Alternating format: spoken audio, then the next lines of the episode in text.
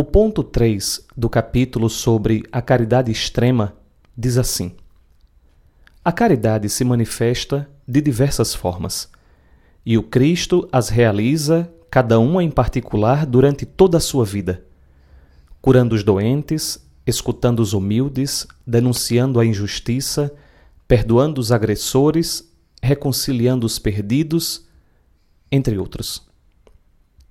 Vejam, no primeiro ponto, eu disse a vocês que nós precisávamos compreender que o amor não é uma teoria, é uma pessoa.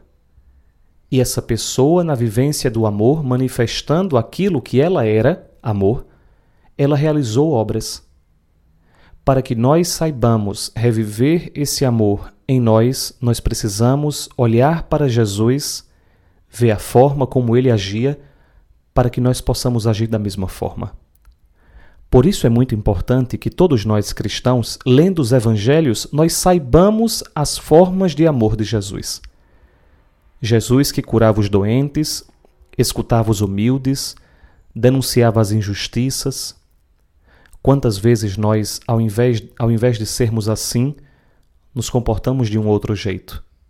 Ferimos as pessoas, nos abrimos somente àqueles que nós queremos bem, somos cúmplices com a injustiça. No fundo, no fundo, se nós queremos amar como Jesus, nós precisamos entender que tipo desse amor Jesus viveu. E o amor de Jesus foi muito claro.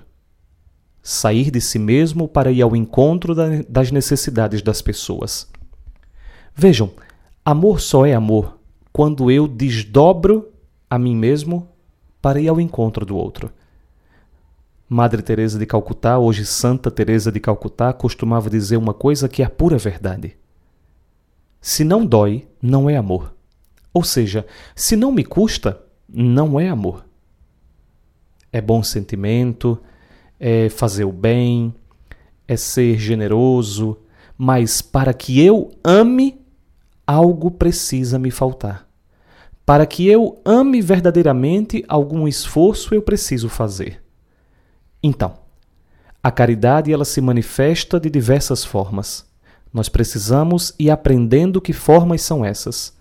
Nós vamos aprendendo quais são as formas de amar, vendo a vida de Jesus, que amou curando os doentes, escutando os humildes, denunciando as injustiças, perdoando os agressores, reconciliando os perdidos olhemos para todos esses amores de Jesus e vamos aprendendo pouco a pouco a colocar tudo isso na nossa vida, do jeito corriqueiro da nossa vida, nas banalidades da nossa vida, mas procurando em todas as coisas amar como Jesus.